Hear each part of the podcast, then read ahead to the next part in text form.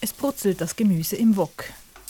Karin, Bewohnerin des Stadtklosters, ist am Kochen. Wir, das heißt Karin und ich, Meier Brandle, befinden uns im alten Pfarrhaus an der Bühlstraße 3 in Zürich, im Stadtkloster der reformierten Kirche. Gut. Dort ist inzwischen auch Tobias Adam eingetroffen. Er ist mein Gast in diesem Perspektivengespräch. Tobias Adam ist 25 Jahre alt und. Ich bin Mensch, Christ, Klimaaktivist und Theologiestudent. Podcaster. Genau, ja, war ich mal. Heute würde ich Forscher, ist jetzt zu viel gesagt, aber empirisch arbeitender Theologe in Ausbildung vielleicht sagen. Okay, ich nehme zur Kenntnis, mein Gegenüber ist ein junger, sehr engagierter, menschlich und wissenschaftlich interessierter angehender Theologe, der auch eine ganze Serie Podcasts entwickelt hat. Früher, als Grundlage für seine Bachelorarbeit. Trotzdem aber werden wir auf seine Podcast-Gespräche zu sprechen kommen, denn mich interessiert, wie er seinen Klimaaktivismus mit seinem Glauben zusammenbringt und wie politisch er die Kirche gerne hätte. Doch machen wir zuerst eine Runde durch das Stadtkloster. Tobias Adam zeigt mir das schöne alte Pfarrhaus und seine Räume. Die Einrichtung im alten Pfarrhaus ist modern. Sie erinnert mich eher an eine sehr ordentliche Wege und nicht an ein Kloster. Definitiv, ja, ja. Es ist, es ist, wir, haben, wir, wir probieren, äh, die Tradition der Klöster fruchtbar zu machen und zu übersetzen in unsere Lebenswelt als ähm, Christinnen und Christen, aber in der, in der Stadt Zürich urban äh, mit, mit teilweise sehr diversem Lebensweg. Also nicht mehr klassisch irgendwie mit 20 trittst ins Kloster und bist dann bis, bis zum Lebensende dort, wie es vielleicht früher noch gegeben hat, sondern als Weggemeinschaft, aber mit den Werken aus dem Benediktinischen, wo das gemeinsame Gebet, äh, das gregorianische Gebet entscheidend ist und eben Gastfreundschaft, zusammenarbeiten. Ähm, wir, wir sehen das als Engagieren für die Stadt oder für, für die Gesellschaft und die ganze Welt, wo wir drin leben, wo wir Teil davon sind und das nicht, nicht, nicht zu fest rausnehmen, sondern wirklich die zwei Begriffe, die schon in unserem Namen sind, Stadt und Kloster, zusammen in Resonanz bringen.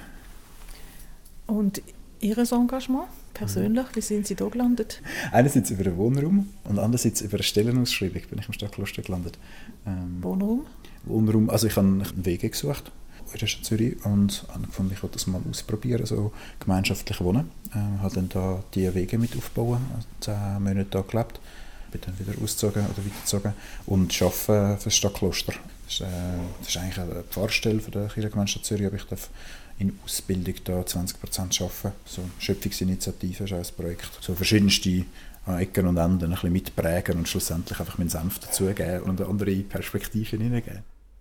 Tobias Adam und das Stadtkloster sind maßgeblich beteiligt am Projekt Schöpfungsinitiative. Auch die wird später noch zur Sprache kommen.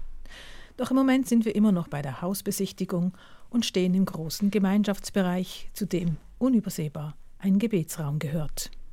Gebete, sie spielen im Alltag der Klostergemeinschaft eine zentrale Rolle, erklärt Tobias Adam. Durch unseren Alltag strukturieren, es hält, hält, hält uns zusammen. Es ist so ein bisschen, ich glaube, schlussendlich der Grund, wieso wir Gemeinschaft leben. Ähm, dass wir gemeinsam beten, äh, gemeinsam uns probiert auf Gott auszurichten, äh, auch so eine Regelmäßigkeit reinbringen, die man vielleicht alleine nicht immer anbringt. Genau, und auch unser, und auch Quellen ist von unserem Engagement, von unserem Zusammenleben.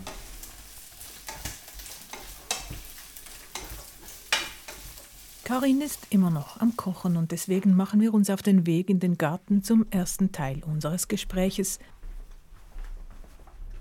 Wir wechseln vom Schweizerdeutschen ins Hochdeutsche und Tobias Adam erzählt, dass er während seiner Zeit im Stadtkloster sehr viel gelernt habe über mich selbst. Äh, Gemeinschaftsleben ist immer ein Reibt aneinander. Das sind hier bis zu, manchmal auch bis zu elf Personen, aber meistens so acht, neun. Also ich war mit 24 der Jüngste, äh, 72 ist der älteste Mitbewohner.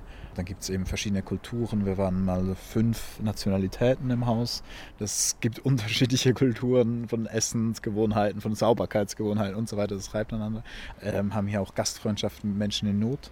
Da muss man damit umgehen, wenn plötzlich morgen um zwei man merkt, dass äh, ein Obdachlose, Obdachlose bei, bei, einem in der Stube schlafen. Ähm, dann ist das, war das sehr, sehr ungewohnt für mich. Ich glaube, ich bin daran auch gewachsen, habe ich besser kennengelernt, äh, auch miteinander in diesem gemeinsamen Unterwegssein. Wir tragen und ertragen einander ist dieser Abschnitt aus dem, aus dem Stadtkloster Bekenntnis. Bringt das eigentlich sehr gut auf den Punkt.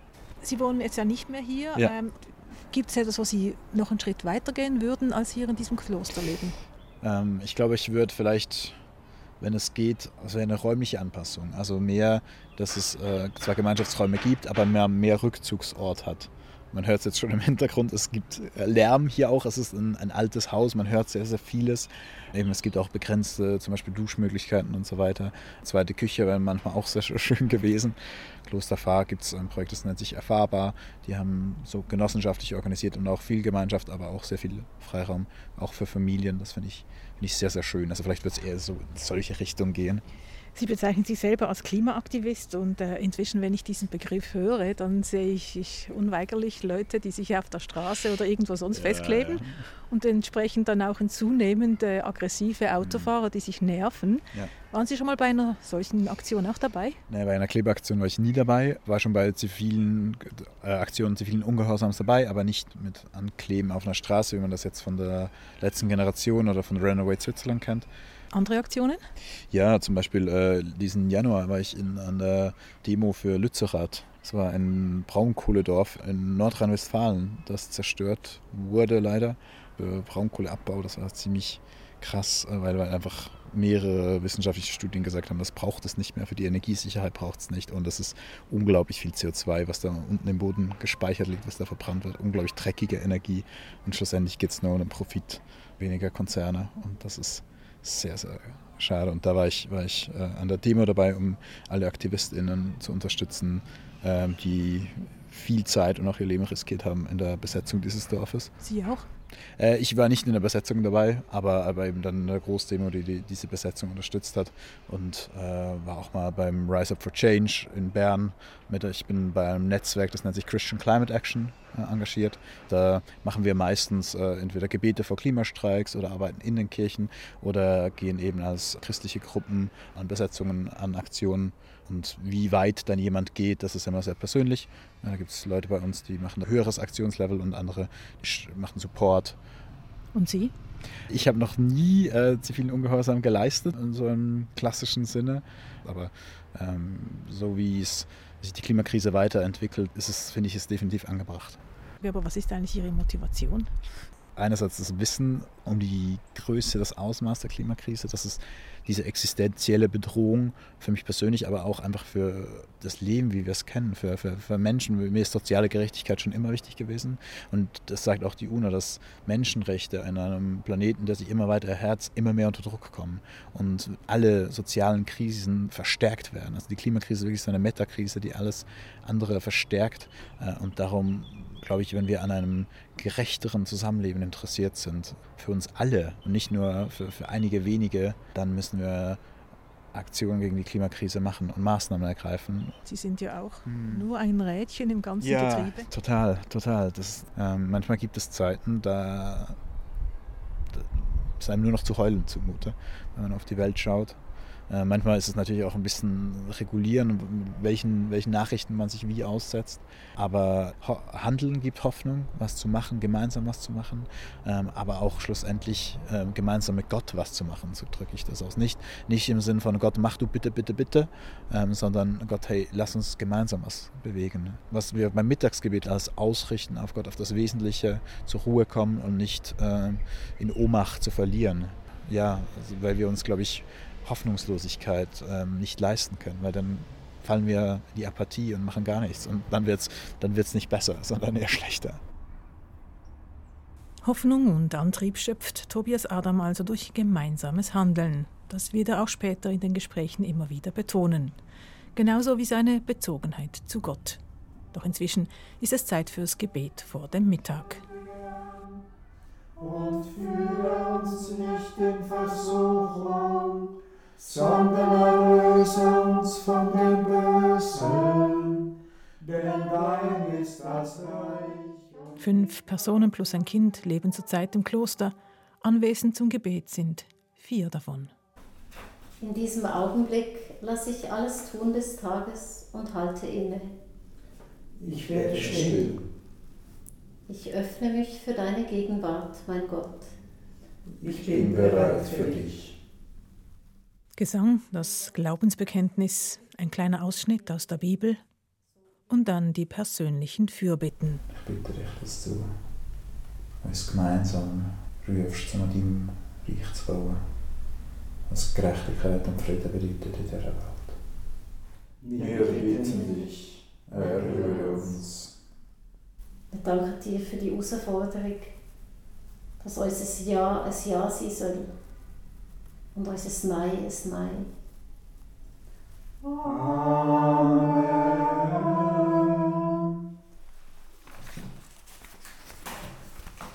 Tobias Adam und ich machen uns nochmals auf den Weg in den Garten zum zweiten Teil des Gesprächs und zur Frage, was denn der junge Theologiestudent, der sich Klimaaktivist nennt, genau tut fürs Klima. Er probiere auf allen Ebenen seines Lebens sich mit dem Thema auseinanderzusetzen. Das erzählt er auf dem Weg weiterhin mit viel Schwung und großem Feu gibt auch nicht einfach ein Patentrezept. Wir müssen nicht einfach nur Kühlschränke umbauen wie beim Ozonloch und kein FCKW mehr verwenden. Es ist nicht mehr einfach ein Grund, was wir verändern müssen, sondern es ist sehr, sehr vielschichtig. Und da probiere ich mich einzubringen in der Kirche, ähm, im Stadtkloster, wo ich arbeite, äh, in meinem Studium. Ich schreibe sehr viel äh, zur Ökotheologie, in, in auch meinem persönlichen Leben wo, ähm, und in meinem Glauben, irgendwie überall mich mit der Klimakrise auseinanderzusetzen, äh, Lösungen zu finden und gemeinsam mit anderen etwas zu bewegen. Okay, dann schauen wir mal ein paar Sachen genauer an. Sie sind ja. unter anderem mit der sogenannten Schöpfungsinitiative hier im Kloster mhm. beschäftigt. Relativ kurz, was ist das genau? Die Schöpfungsinitiative ist eine kirchliche Volksinitiative im Kanton Zürich, die ein Netto-Null-Ziel, nämlich 2035 für die reformierte Landeskirche möchte, aber auch, dass die Landeskirche sich in Spiritualität, Bildungsangeboten, sich mit der Klimakrise und anderen ökologischen Krisen auseinandersetzt, auch in, nachhaltige Initiativen lokal und auch global unterstützt. Also Initiativen, kirchliche Initiativen sind relativ selten. Das ist ein, ein ungewöhnliches Instrument. Funktioniert sie?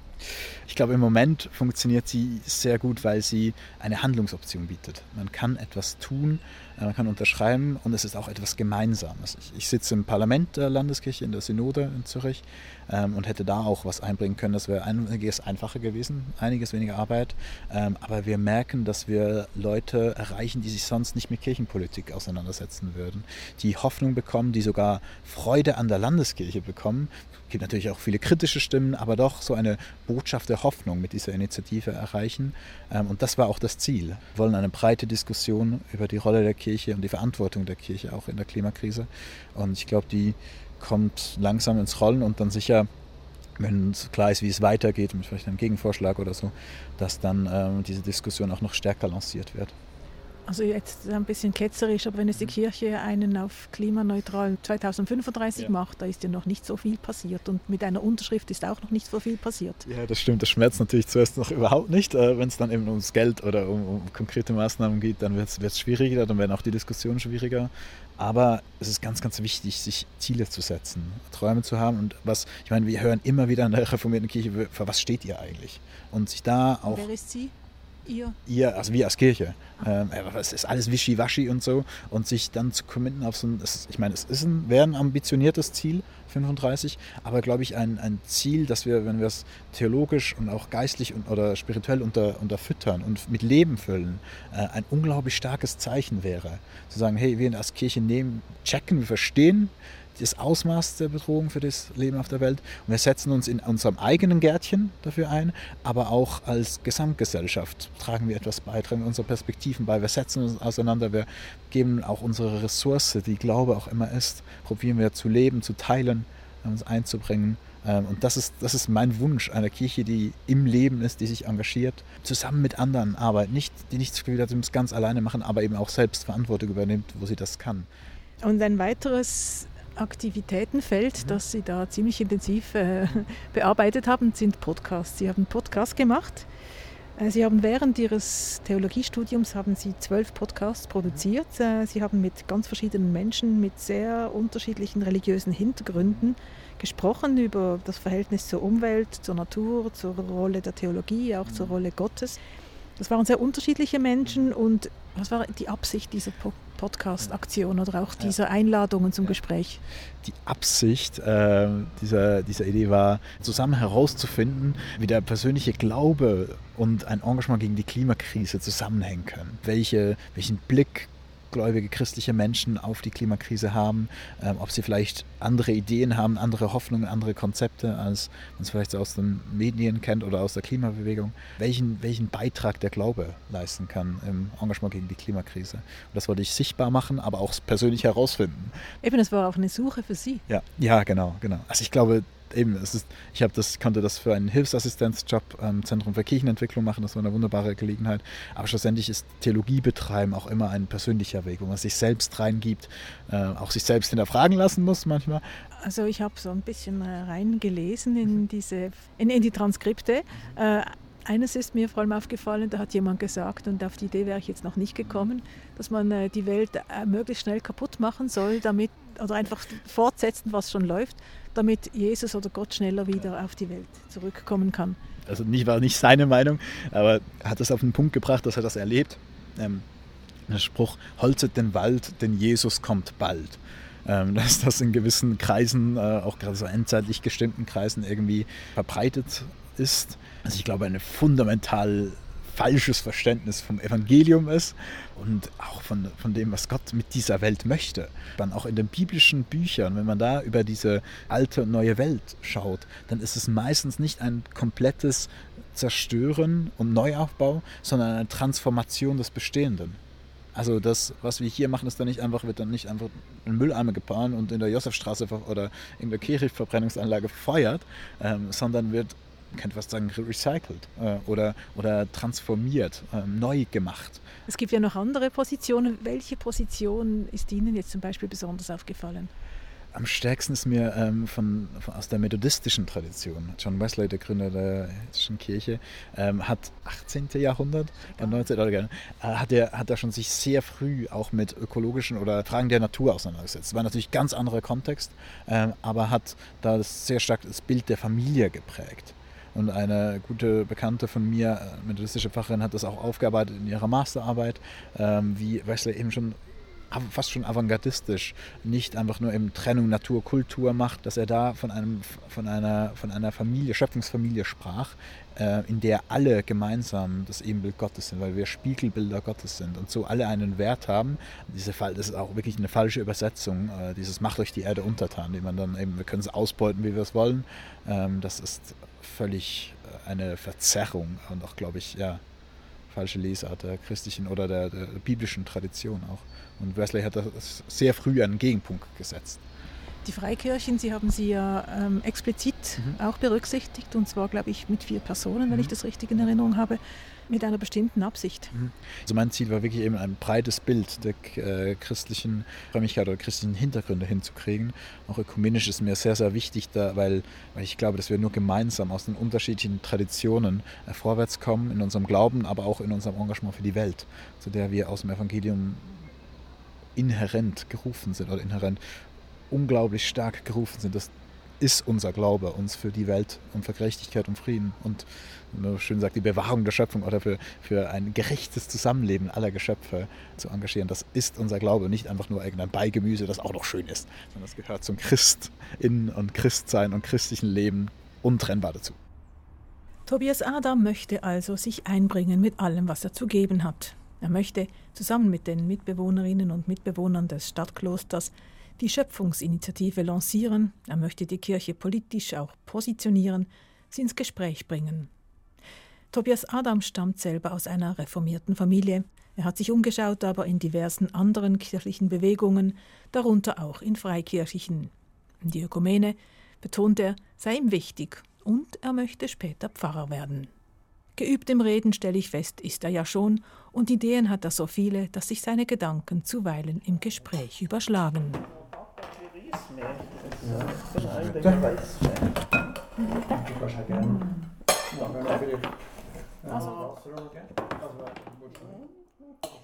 Doch inzwischen ist Zeit fürs Mittagessen.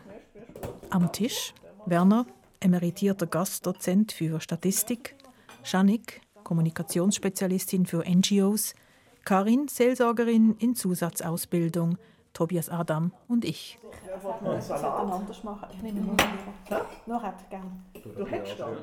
Auf dem Tisch Reis, veganer Gemüseeintopf und Salat.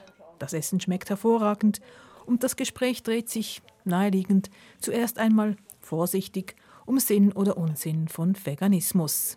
Und dann gerate ich als Gast in den Fokus, denn Gastfreundschaft ist ein großes Anliegen in der Gemeinschaft. Zusammen rekonstruieren wir dann die Geschichte des Stadtklosters. Die Idee dazu kam auf 2013, initiiert von kirchlich engagierten Privatpersonen. 2015 wurde die Wege, die Wohngemeinschaft ins Leben gerufen und seither existiert die Gemeinschaft im Stadtkloster. Eine Gemeinschaft, die sich immer wieder neu zusammensetzt. Wer dabei sein will, verpflichtet sich für ein Jahr. Klostermauern gibt es keine, auch keine Kleidervorschriften. Aber angesagt sind Beten und Arbeiten für die Gemeinschaft und für die Gesellschaft. Das heißt gelebte Gastfreundschaft, Mitarbeit für die Schöpfungsinitiative, Mitarbeit bei der Gartenpflege, bei der Erwachsenenbildung und im Obdachlosenprojekt. Ja, weil es sind ganz unterschiedliche Leute, mhm. gell? Mhm. Fahrpersonen, Geflüchtete und mhm. Cool. Ja. Die Stimmung in der Runde ist freundlich, kollegial und als wir mit dem Essen fertig sind, waschen diejenigen ab, die nicht gekocht haben. Tobias Adam und ich, wir werden freigestellt, damit wir unser Gespräch im Garten weiterführen können. Wie ist das jetzt mit dem Klimaaktivismus und der Religion, möchte ich gerne von Tobias Adam wissen. Hat er auch nach den Podcast-Gesprächen mit diesen diversen verschiedenen Gläubigen, hat er das Gefühl, Gott und der Glaube stärke die Menschen im Kampf für ein besseres Klima? Oder schwächt der Glaube eher, weil man vielleicht eine gewisse Ohnmacht Gottes erkennen muss? Ja, es gibt keinen Automatismus, dass man sich irgendwie mit der Klimakrise auseinandersetzt oder, oder eben, dass es dann einfach automatisch Hoffnung gibt, der Glaube. Da gibt es unterschiedliche Schattierungen.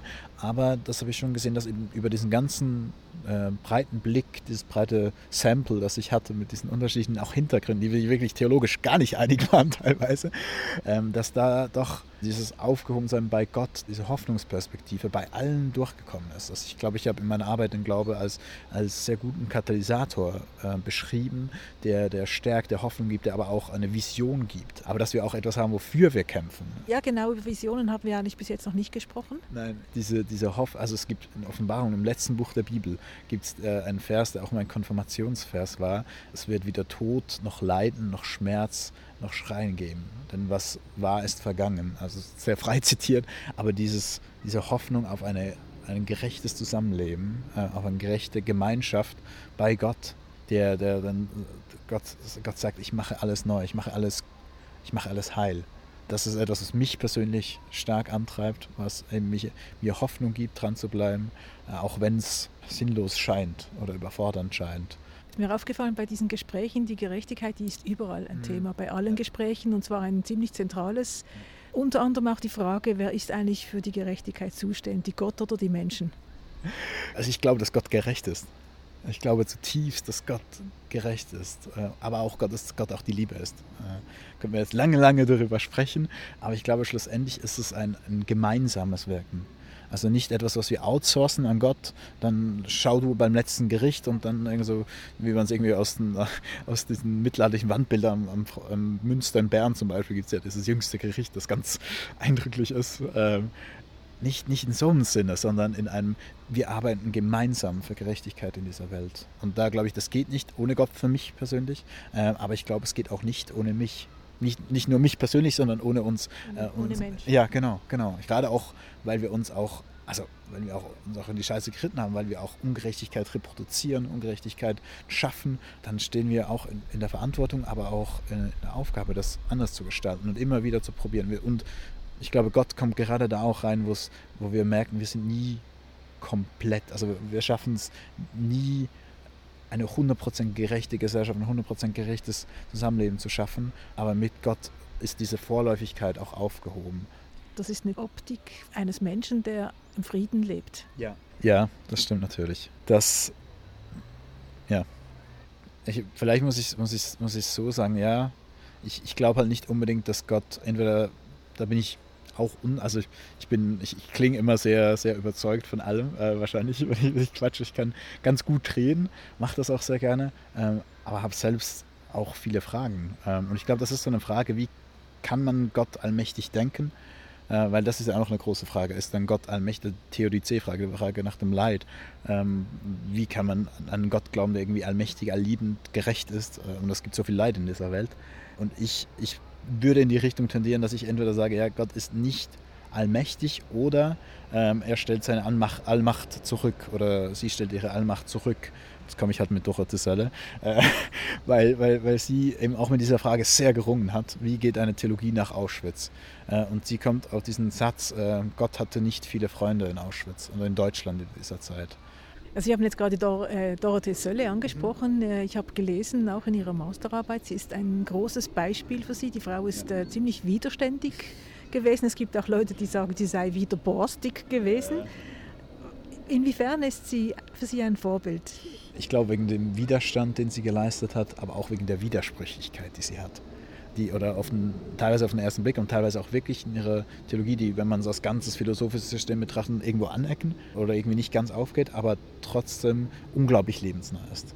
Weil sie es schafft, eine Frömmigkeit zu haben, die das Leben ernst nimmt, die im Leben eine Rolle spielt, weil sie eben in ihrem berühmten Buch Mystik und Widerstand zusammenbringt. Also sie sagt, Mystik ist Widerstand, es geht nicht anders. Ähm, und eben auch der, das persönliche Engagement, der persönliche Weg. Ich finde, dass Dorothee Sölle hat einen unglaublichen Weg auch zurückgelebt, gerade dass sie so offen ist für das, was geschieht in der Welt. Das, das begeistert mich, äh, weil sie einen Glauben und eine Theologie hat, die, die lebt. Dorothee Sölle hat einmal geschrieben in einem Buch, äh, Gegenwind 1995, äh, ich zitiere jetzt, Theologisches Nachdenken ohne politische Konsequenzen kommt einer Heuchelei gleich. Jeder theologische Satz muss auch ein politischer sein. Was geht da vor in Ihrem Kopf, wenn Sie das hören? Da kann ich eigentlich mit einem Wort beantworten. Amen bisschen ausführlicher, bitte. Klar. Also hat ja auch Konsequenzen. Also wenn man jeden äh, theologischen Satz auch politisch umsetzen muss, das ist ja nicht so einfach. Nee, ich glaube nicht, dass es eine politische Ideologie oder ein politisches Parteiprogramm gibt, das das Evangelium oder das Christliche oder das Theologische ganz 100% umsetzt. Was für mich halt wirklich aus diesem Satz spricht, ist, dass spricht gegen eine Theologie, die sich einfach verkriecht, sich zurückzieht, raus im Leben rausgeht, sondern eine Theologie, die ins Leben reingeht. Und für mich ist Politik eben nicht einfach nur was, was in Bern gemacht wird oder in Brüssel oder irgend so was ganz weit weg, sondern ist etwas, ist, wie wir zusammenleben. In der Gemeinde, aber auch im ganz Persönlichen. Und ich glaube, für mich spricht wirklich ein theologischer Satz, muss auch ein politischer sein. Dieses, wir gestalten unser unser Zusammenleben aktiv. Es muss ja nicht einfach nur irgendwie politisch sein. Es gab ja auch zum Beispiel deutschen Christen im Dritten Reich, die auch sehr politisch waren, aber halt in einem faschistischen, einer faschistischen äh, Dimension äh, und auch sich auch sehr fromm äh, geäußert haben und so weiter. Ähm, aber nicht in so, sondern in einem, komme ich wieder mit Gerechtigkeit, wie auf Gerechtigkeit, Frieden und das Zusammenleben der ganzen Schöpfung oder Bewahrung der Schöpfung ausgerichtet ist und schlussendlich in der Liebe kumuliert. Ja, Sie haben ja auch im Fürbittegebet von äh, der Ausgrenzung gesprochen, die Sie nicht möchten. Ja, genau. Ich habe da für äh, Ökumene gebetet oder für Einheit unter Kirchen und, und Christinnen. Ähm, und ähm, genau, das ist, glaube ich, das widerspricht dem, was ich als Evangelium verstehe, das Leben der Liebe, die zu Gerechtigkeit, zu Frieden, zu Versöhnung führt ähm, und nicht zu, zu Mauern hochziehen und Abgrenzungen und Schuldzuweisungen und ähm, ja, Konflikten, sondern zu einem Miteinander. Jetzt können Sie Amen sagen. Amen. Tobias Adam, Theologiestudent, angehender Pfarrer, Klimaaktivist, Mitglied im Stadtkloster Zürich. Das war ein Perspektivenbeitrag für die Sommerserie Grüne Religionen. Mein Name Maya Brandli. Wenn Sie übrigens mehr von Dorothee Sölle auch hören wollen, von ihr persönlich, was sie erzählt über ihre Arbeit, ihr Wirken und ihr Leben, so schauen Sie auf unsere Webseite. Wir haben dort einen Beitrag für Sie verlinkt. Das war ein Podcast von SRF.